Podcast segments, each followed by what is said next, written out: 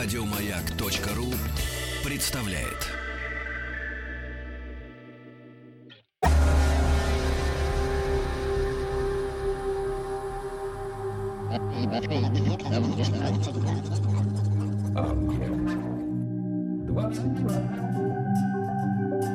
Объект 22. Литературный, литературный, Литературный Нобель. Нобель. Нобель.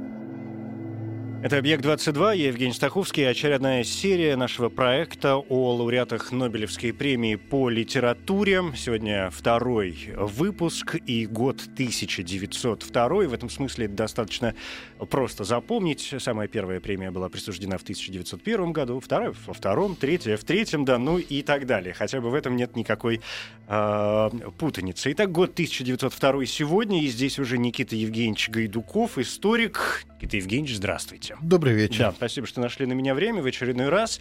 И э, здесь, наверное, надо сразу пояснить вот какой момент. То есть я так представил и, запятая, историк. Хотя вроде говорим мы о Нобелевской премии по литературе, но э, человек, который получил премию в 1902 году, действительно, наверное, ну, как мне кажется, больше известен специалистам, ведь историкам, нежели м, людям, увлекающимся даже литературой или специалистам литературоведом, потому что Теодор Момзен, именно так звали этого человека, это м, э, второй Нобелевский лауреат по литературе и в то же время первый лауреат, получивший премию за...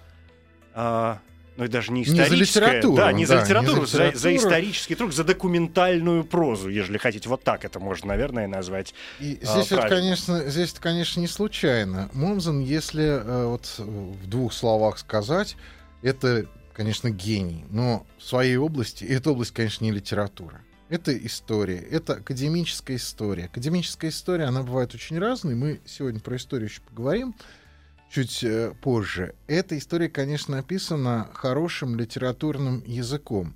Но Момзен получил э, премию вовсе не за это. Тут э, немножко таких, конечно, историй, ну, сомнительных в связи с этим.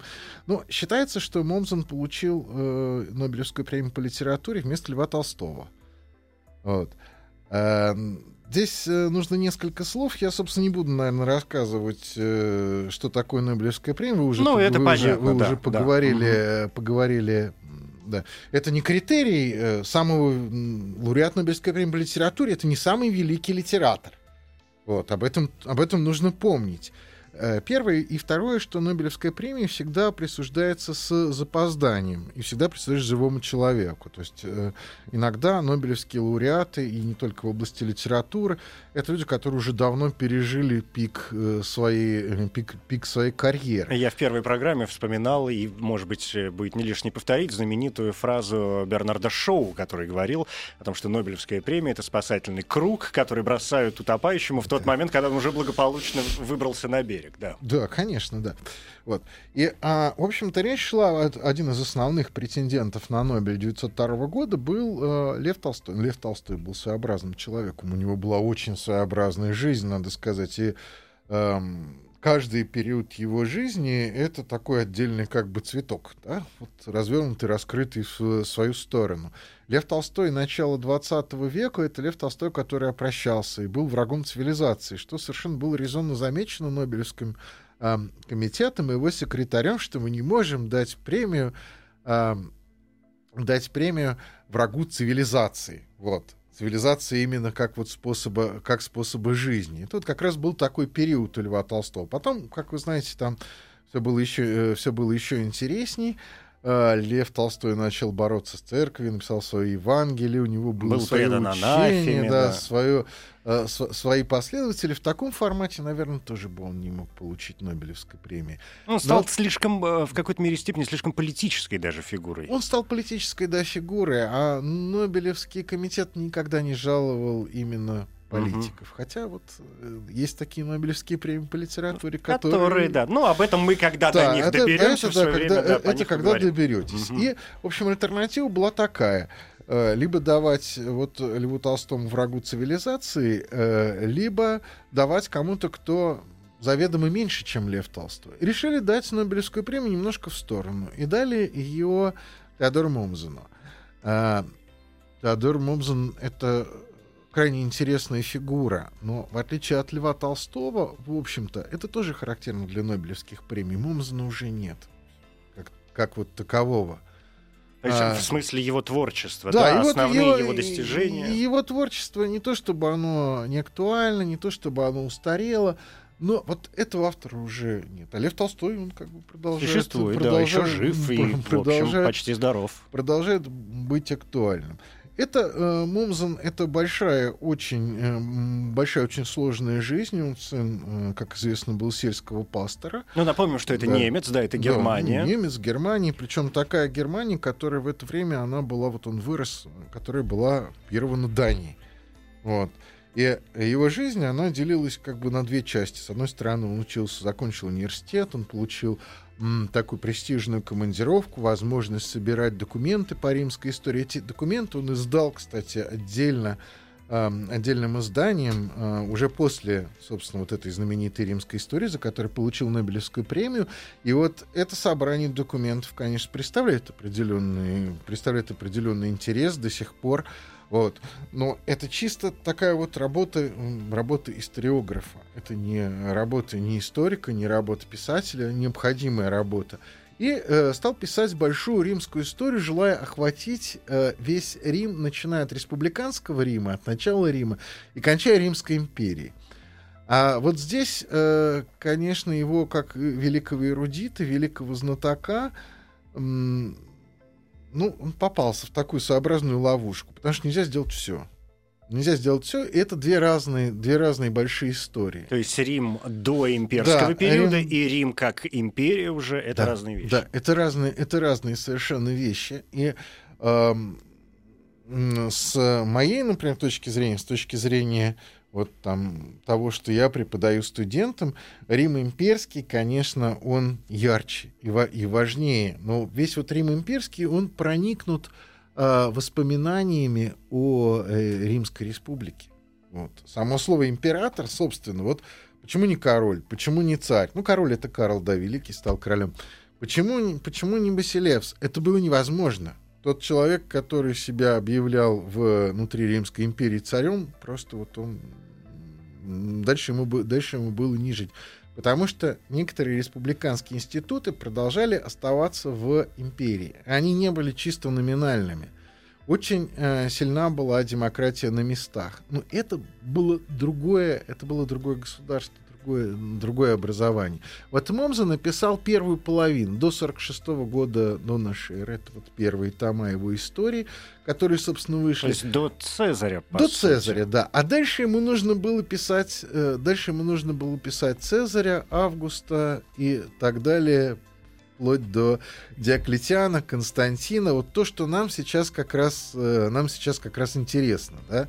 Нам интересен Август, нам интересны эм, историки того времени, нам интересен Цезарь. По крайней мере, если Момзена никто не читал, то записки Цезаря, по крайней мере, в Христоматик читали все. Такого человека найти невозможно, который бы не читал записки Даже не Цезаря. подозревая о том, да, что они сейчас читают иногда. Ну да, вот. И получилось так, что он, э, что он не смог этого продолжить, а смог написать только несколько таких вот популярных, э, популярных очерков. Это была половина как бы, его жизни. Вторая половина его жизни была борьба за создание Великой Пруссии. Нам тоже, вот что такое Пруссия, нам тоже точно так же непонятно, как что такое Момзен. Да, это вот, э, вот, вот Кенигсберг, да, который теперь часть Российской Федерации. да. Мгм. Там качестве- был- Как Калининград, да. Да, там было огромное государство, очень сильное, одно из самых сильных, э, одно из самых сильных в мире. Вот.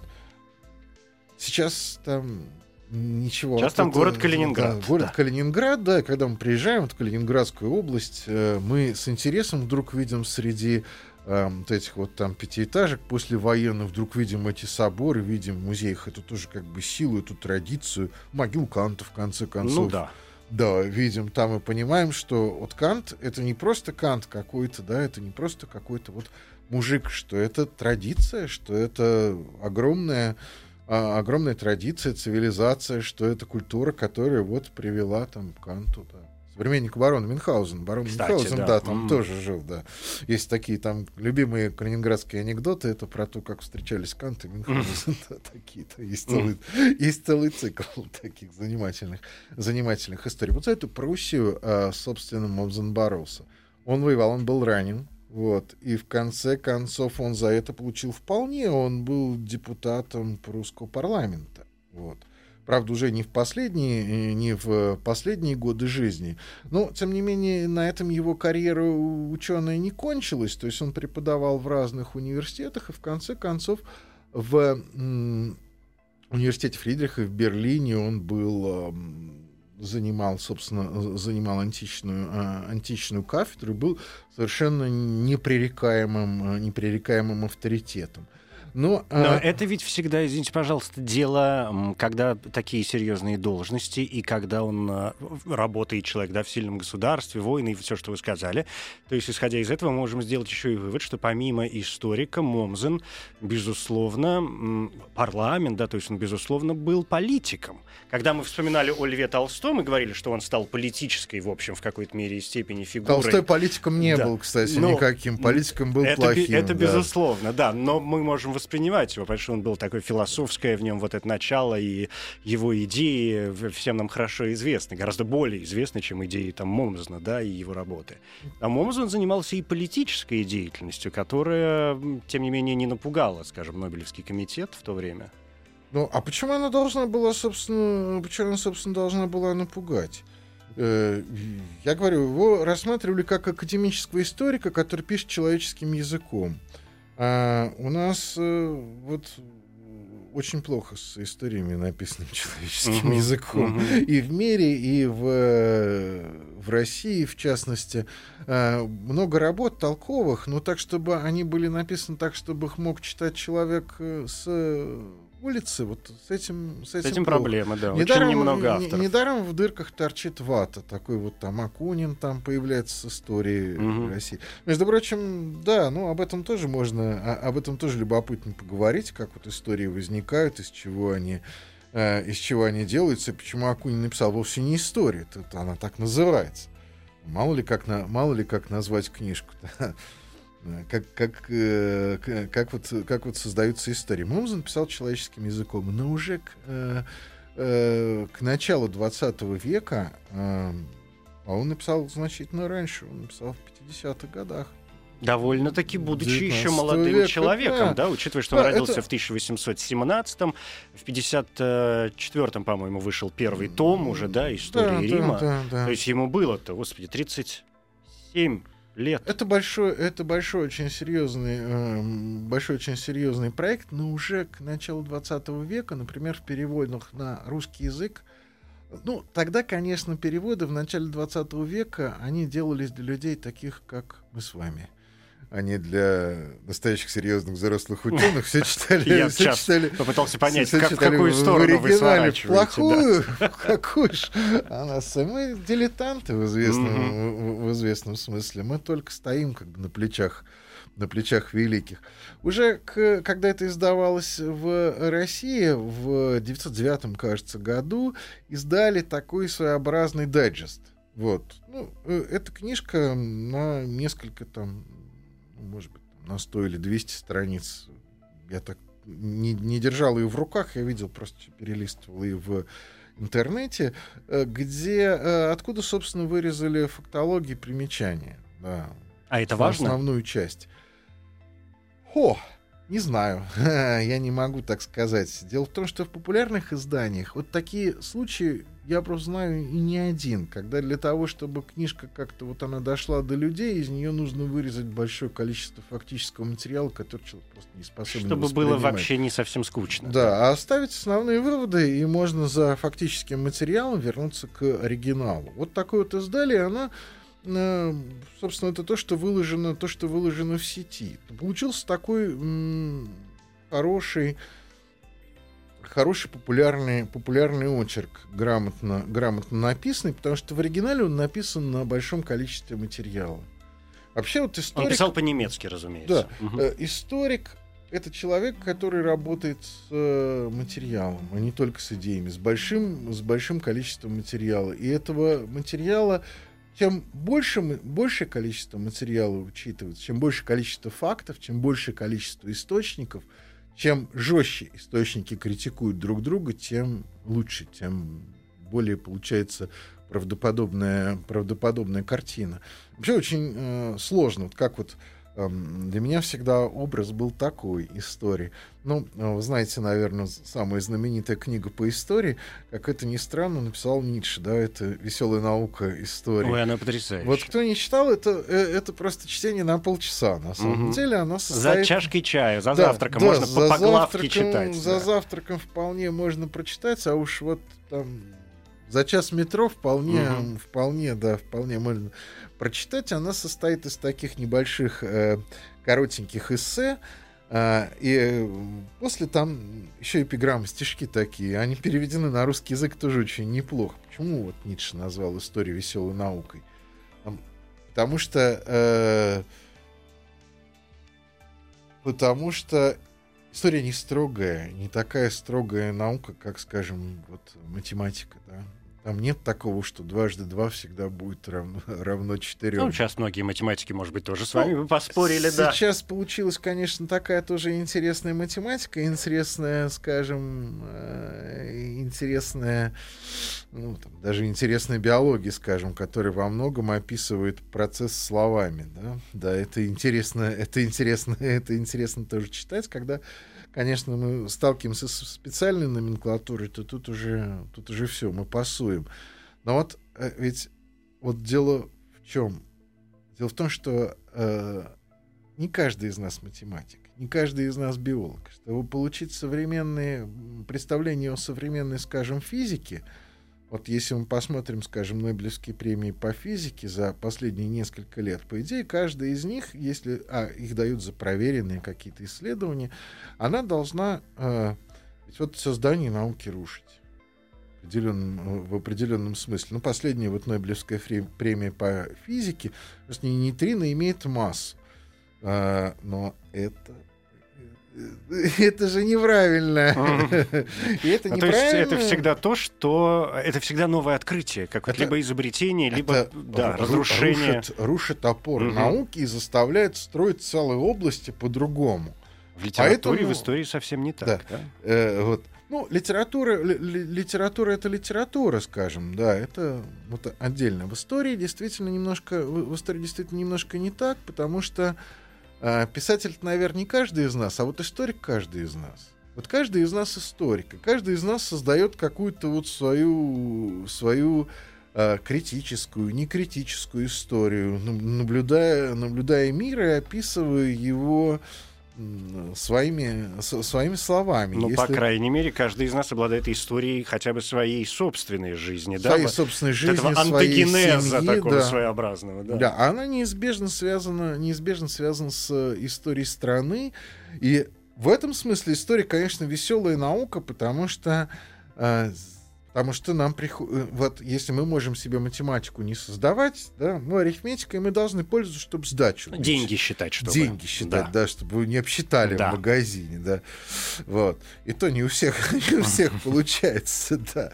Вот. А историю каждый из нас вынужден создавать и вынужден быть, вынужден быть историком. Да само слово историк, оно переводится на русский, это греческое слово, как очевидец, свидетель.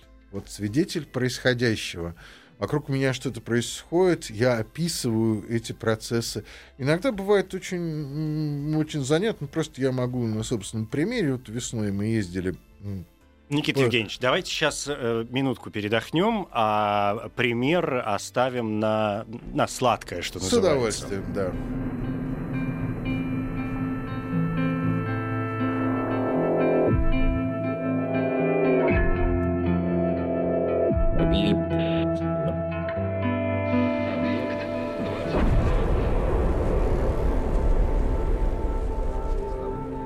Объект 22.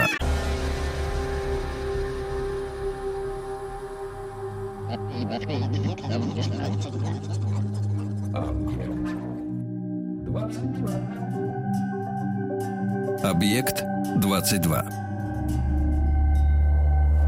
Литературный, литературный, литературный Нобель. Нобель. Нобель. Лауреаты Нобелевской премии по литературе сегодня премия 1902 года и немецкий историк и филолог э, Теодор Момзен. Здесь Никита Гайдуков, историк. В продолжении нашей беседы вы намеревались там какой-то занимательный случай. Да, совсем просто, со- совсем маленький случай. Ездили на машине по северу, и брошенные дома, пачка писем, да. Берешь эти письма чужие, это все брошено, уже это никому не нужно. Вообще нехорошо, конечно, чужие письма читать. Но где-то за несколько часов ты уже, разбирая эти письма, ты представляешь себе историю этой семьи. Картинка складывается. Картинка такая, причем очень красивая картинка. И ам, картинка, конечно, параллельная вот нашей обычной, нашей обычной реальности. Сначала люди жили в деревне, потом они из деревни переезжают в город, потом к старшему поколению отправляют внуков, потом внуки вырастают, правнуки уже туда не едут, и все это. Это все, Мгм. это, все умирает. Это часть нашей, э, это часть нашей истории. Вот что здесь важно. Вот эта часть истории, вот эти письма, о которых вы рассказали, их же э, с чистой, в общем, совестью, такое историческое можно считать действительно документами, достоверными историческими э, документами. Абсолютно исторические не- источники, да, а не честные, да. легендами Н- какими-то, легенды, да. пересказами, там, баснями и так далее. В этом смысле, кстати, возвращаясь к нашему герою сегодняшнему, к Теодору э, Момзуну, когда он вышел, ну, постепенно, да, выходила его эта работа, которая, насколько я понимаю, в общем, оказалась незаконченной в конце-то концов. Да, только половина была Да, написана. Да, сколько- 9 томов, да, или 8, Да, или да, 9, что-то девять, да. такое, 9 томов. да. А, э, как раз ведь э, люди, ну, тогдашнее, во всяком случае, научное сообщество полагало, что, что для середины 19 века, наверное, совершенно нормально, что это действительно труд, труд монументальный, что человек э, занимался им не сидячи в библиотеках, да, и перебирая там какие-то данные, а, в общем, был в Италии, ездил эти его путешествия сумасшедший, и работал с источниками, что называется, на месте. И, наверное, стоит вспомнить о том, что ведь книга эта «История Рима», да, самая известная его, хотя у него было много других работ, она ведь только при жизни его переиздавалась чуть ли не 10 раз, там 9 или 10 раз. Да, да, да, да, да, конечно, она имеет, конечно, она имеет определенное значение, хотя вот собрание источников, изданное э, Момзеном оно имеет больше, Мгм. больше сейчас значение. Дело в том, что вообще, э, вообще в разное время востребованы разные истории. А общее, наверное, вот это только чувство такое, ну, я не знаю, радости, когда ты вдруг начинаешь понимать. Это не важно, ты читаешь ли старые письма, или ты эм, читаешь монографию, где уже из э, этого собрана какая-то единая картинка, и ты вдруг э, начинаешь эту историю, эту историю понимать и видеть, видеть объемно. Вот для нас это, э, для, для нас это важнее. И, э, в общем-то, надо сказать, что современные историки э, нередко бывают чуть-чуть пригинают факты для, для этого, чуть-чуть сказать, Надо искажают, поскандалить иногда. искажают, искажают, искажают действительность. Да. Вот когда читаешь сверхсовременные истории, написанные в жанре постмодерна, то, что сейчас вот до нас доходит, то, что уже кончилось на Западе, а у нас сейчас так вот стали писать. Ну, я не буду тоже специально тут терминологии махать. Э, Там явно, конечно, совершенно вот факты искажаются для того, чтобы доставить радость чита- читателю. В этом смысле, а, говоря, опять же, с исторической точки зрения, если э, говорить об этой основной работе Момзена да, по истории э, Рима, прошло со дня издания там, ну, 150 лет, да, 160. Понятно, что э, даже если историки внутри своей науки, внутри исследований не передергивают какие-то факты, то все равно так или иначе какие-то новые исследования проводятся, новые факты открываются. Я, да, да, да, да, В этой говорю, связи, да. насколько актуален, по вашему мнению, сегодня может быть э, труд Момзена? Дело в том, что э, история, скажем, империи, имперской половины Рима, да, она просто вот зримо нами на улице. Можно приехать в Рим и некоторые памятники посмотреть, в них это наглядно. Мы видим Колизей, Пантеон, да что угодно. Эптимий Время- Север со своими арками. Да, да, да, да, да. В Риме, в Риме, просто в самом Риме, под Римом, на юге Италии этих памятников полно, и мы можем читать по ним, как бы, да, историю. Вот, и э, богатство, конечно, письменных источников для этого времени намного больше и шире. Это специально хранили. Вот. А многие авторы, э, авторы доимперского э, Рима, они дожили до нас только в хрестоматиях и во фрагментах. Их не собирали, не хранили. Это с одной стороны. А вот с другой стороны, собственно, появилась э, за это время появилась археология как серьезная наука. И археология, собственно, теперь нынешняя история это такая вот э, верификация, то есть э, плод э, взаимной критики археологических и письменных, и письменных источников. А у Момзена, конечно, э, это все построено на письменных, На письменных на, пись- на источниках. письменных источниках. Это не значит, что она плоха или несовременная эта история. Нет, она и хороша, и может быть по-своему по-своему современно, просто нам уже нужна, нужна другая. Нужна другая. Нужна Но другая, это да. Это увлекательно. А, Момзен, Да. вот в хрестоматии, да. В, в оригинале вы понимаете, что вот сейчас найти человека, который бы прочел книжку там больше 300 страниц, вот сел и прочел ее. Ну ладно, есть такие люди. Есть Их- такие. я думаю, что их, я много Есть таких такие, знаю. Да, да, да, да. пенсионеры, да, есть, да, еще пока на скамейках. Вот. Но чтобы человек прочел не по специальности книжку и не для какой-то вот своей непосредственной работы, все равно, вот если мне что-то потребуется в академической истории, я буду читать только те главы, которые мне нужны. Мгм. Честно, я не буду обманывать. Зачем? Я скажу, что я все прочитал. Вот, зачем обманывать? То есть Вот. мы не назовем, э, там, скажем, римскую историю Момзена таким слишком увлекательным чтивом. Она хорошо написана, но она уже сейчас не, не, не- не читается в сравнении даже с э, вот, большими, с, с другими большими, большими историями. Но мы же читаем Александра Дюма, который, например, совершенно не историк, но который пользовался историческими персонажами для того, чтобы выстраивать какие-то сумасшедшие коллизии, которые, в общем, к истории, наверное, не имеют никакого отношения, но, тем не менее, как увлекательная э, такая сюжетная, литературная история, почва вполне себе существует. Надо сказать, что Дюма, конечно, был профессиональным литератором. Его книга «Путешествие по России», э, вот она до сих пор имеет значение серьезного, серьезного исторического источника, да. Но и, как это ни странно, ко мне тоже пришел ребенок и говорит, а вот что почитать, ну, студент, что почитать э, по вот из, из наших историй, ну, про Дюму, ну, наоборот, из Мгм. российских историков. Ты говоришь, ну как, и, есть Карамзин, там есть, да, Карамзин, а это надо записать. да. Сразу. Как раз. Оказывается первичнее, чем э, вот Карамзин, который тоже, кстати, этого не избежал процесса. Большинство людей читало Карамзина в дайджестах, а не полностью. Дайджесты очень грамотно составлены, но это не- неизбежная особенность именно нашей цивилизации и нашей культуры, и нашей скорости. Мы хотим а, больших серьезных академических работ, и хотим их изложение на одну страницу коротких. Ну так, чтобы раз. Да. Мы хотим серьезные, мы, мы хотим серьезные взрослые истории, но не хотим читать всех вот этих посыл, э, посылов к ней, э, когда, э, когда сравниваются источники, когда источники берутся как вот кирпичики Лего, и из них выстраиваться. Мы хотим только общую, только сразу получить общую, общую модель. Если ребенок нас просит, а, а, нам из Лего домик собрать, говорим, нет, ты сам собирай.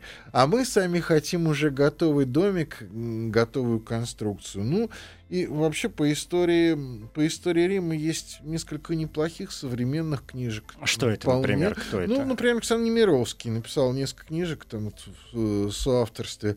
Мне кажется, если бы я советовал детям читать несколько школьных учебников взрослых, как бы для взрослых несколько популярных книжек, они безупречны в в смысле фактологии. Мгм. Вот.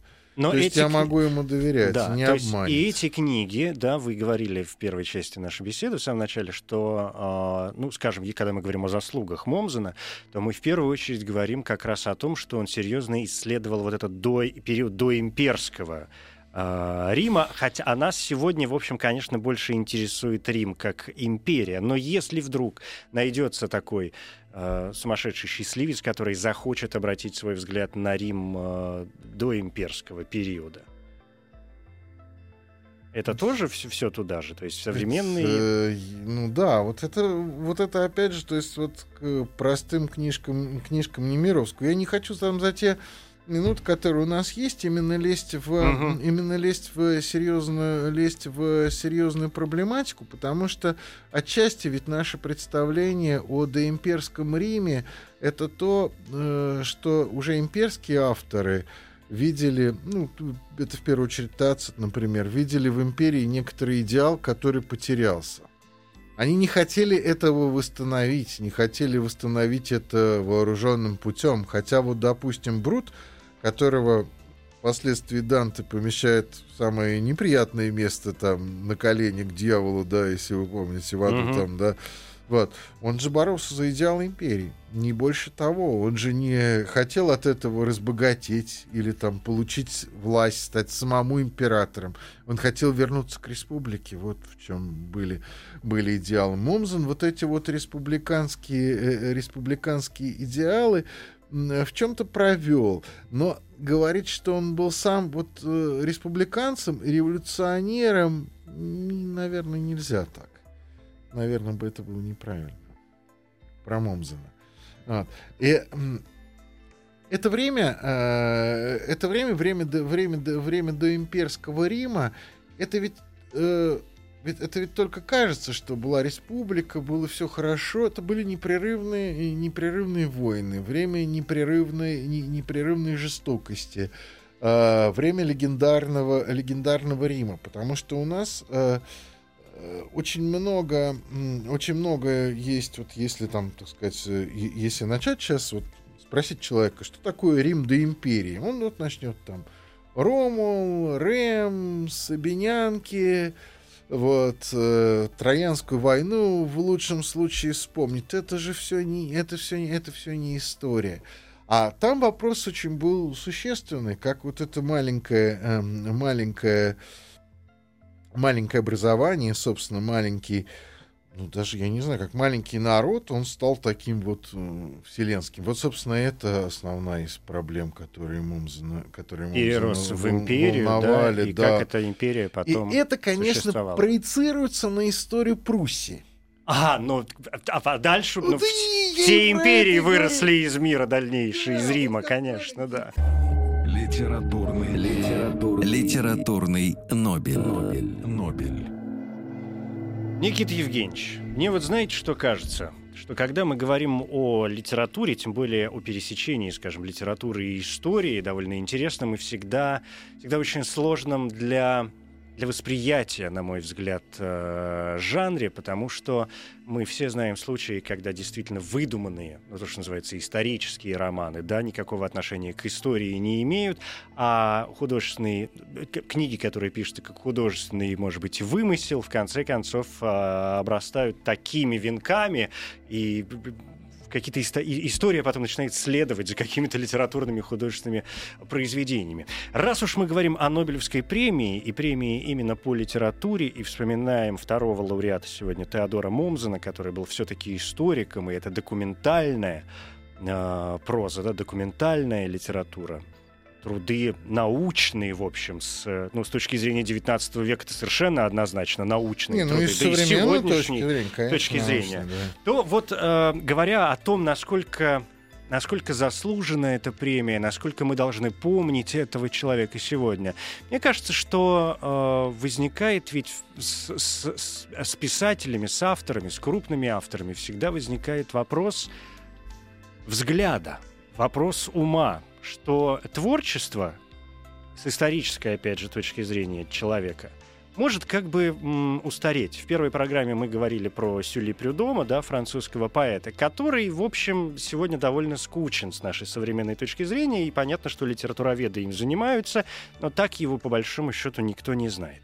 Но понятно, что э, люди большого ума и таланта, а все это люди, безусловно, большого таланта, я думаю, с этим нет смысла спорить, Всегда интересно понять взгляд человека на окружающие его события. И мне кажется, что Момзон, когда писал свои произведения, в том числе главную свою работу по истории, например, э, Рима, так или иначе писал ее с точки зрения и собственного восприятия, может быть, окружающей его Ну так мы же, действительности. собственно, как бы Да, об, этом, да. а- об, этом, об этом уже сказали, что поэтому и получилось, что это, э, что это была формирующаяся Пруссия, как формирующийся Рим. Вот. Наверное, после 45 года, если бы он дожил, он бы написал лучше, лучше вторую часть бы А. написал, да. Как известно, там есть такая историческая фотография могила Канта, и на ней белой краской написано, ну что, Кант, теперь ты стал материалистом, да? Мгм. Вот, ну, известная такая, Да. известное, известное изображение. Ну вот, наверное, э, в, если бы вот так себе представить, ну, конечно, бы не дожил там больше, там, больше ста лет. Но и- если бы дожил, писал бы про это. Именно писал бы вот про, э, про консервацию. Мы живем сейчас не в э, новосформированной, а вот в старой как бы империи. Нам дороже вот эти вот, вот эти вот идеалы. Молодой стране, формирующейся стране человеку, вот до- дороги идеалы как бы свободы, демократии и республики. А, а если в империи родиться, то дороги совсем другие идеалы. Да. А, да, лучше жить в провинции моря, как другой Нобелевский Как, как- как лауреат писал сказал, другой да. Нобелевский 87-го Да, года, да, дай да, бог да, памяти, да, да, да. и Иосиф Александрович Бродский, ежели, ну, так, в скобочках заметим, а, вдруг не все помнят это прекрасное м, стихотворение. Конечно, Как- связано. Конечно, мировоззрение историка, безусловно, связано с той историей, которую, с той формой, в которой он излагает историю. Допустим, э, ну, сравнить просто наших, если русских авторов, посмотреть. Э, Я намеренно как-то говорю про русских авторов, чтобы было понятно, о чем я говорю. Да? Вот если, например, посмотреть историю Карамзина, она восторжит история царей. Вот. Если посмотреть историю Ключевского или Соловьева, это немножко про немножко про другое история. Ключевский это история как бы скорее демократии, такой своеобразный вот такой вот ну, каких-то в идеальных в идеальных представлениях у него был, были какие-то идеалы у Ключевского. Соловьев он более немножко более сух, на него впоследствии будут опираться вот эти истории, там, так сказать, производственных каких-то традиций, связанных с экономическими, с экономическими отношениями. Ну, вот у всех разные, у всех разные мировоззрения, каждый живет в разном, в разном мире. Вот, э, наверное, как бы, если бы Пушкин бы дожил, ему за Годунова, наверное, можно было бы тоже дать Нобелевскую премию. Тут совсем недавно про Годунова обсуждали. А про кого мог Пушкин написать вот В начале Кого? 19 века. Про да. кого? Про Грозного не мог. Ни одна цензура бы это не пропустила. Про Шуйского, ну, ну не, та, не, не та Мгм, фигура. Не та фигура. А про кого? А Годунов, да, и не любят его уже, и Да, считают да, там. Это сегодня да. мы смотрим на Годунова как на человека, в общем, достаточно много сделавшего А изменился, да, взгляд Конечно. на Годунова. Вот э, Пушкин в этом смысле как раз э, скорее проявил себя как э, вот э, литератор, пишущий на исторические темы. А Момзен это обратная сторона, это историк, у которого Оказался есть литературный вот- талант. Есть такая вот литературная обложка, которая была, которая была востребована. Такие, ну, такие случаи вполне бывают. Карамзин тоже вот... не- Да. Недаром я Карамзина помянул. Карамзин блестящий литератор. И недаром тоже он не Это завершил, э, не завершил а, как бы историю не потому, что у него не было документов, потому что и время было какое, и какая в конце этой истории была, надо сказать. Вот. Несимпатичная. Несимпатичная, Несимпатичная, поэтому да. он её Поэтому и бог с оставил, ней, в да. конце концов. Ну ладно, разобрались. Так, какие-то наметки, по крайней мере, дали, как мне кажется. Спасибо большое. Никита Гайдуков, историк, говорили о Теодоре Момзене. Спасибо. Литературный, Литературный Нобель. Нобель. Коротко говоря, Теодор Момзен, немецкий историк и философ года жизни 1817-1903. Наиболее известные произведения «Римская история», этот труд не закончен, и свод латинских надписей, важный источник по античной эпиграфике общественной и частной жизни Древнего Рима. Момзен – второй лауреат Нобелевской премии по литературе. Это 1902 год. Среди номинантов тогда были, в частности, Эмиль Золя и Фредерик Мистраль – это Франция, Лев Толстой и Анатолий Кони – это Россия, и Генрик Ипсен – Норвегия. Всего 35 номинантов. Момзен в то же самое время стал первым лауреатом премии за документальную прозу. Премия была вручена с формулировкой «величайшему живущему мастеру искусства исторического письма» с особенным упоминанием его монументального труда «Римская история».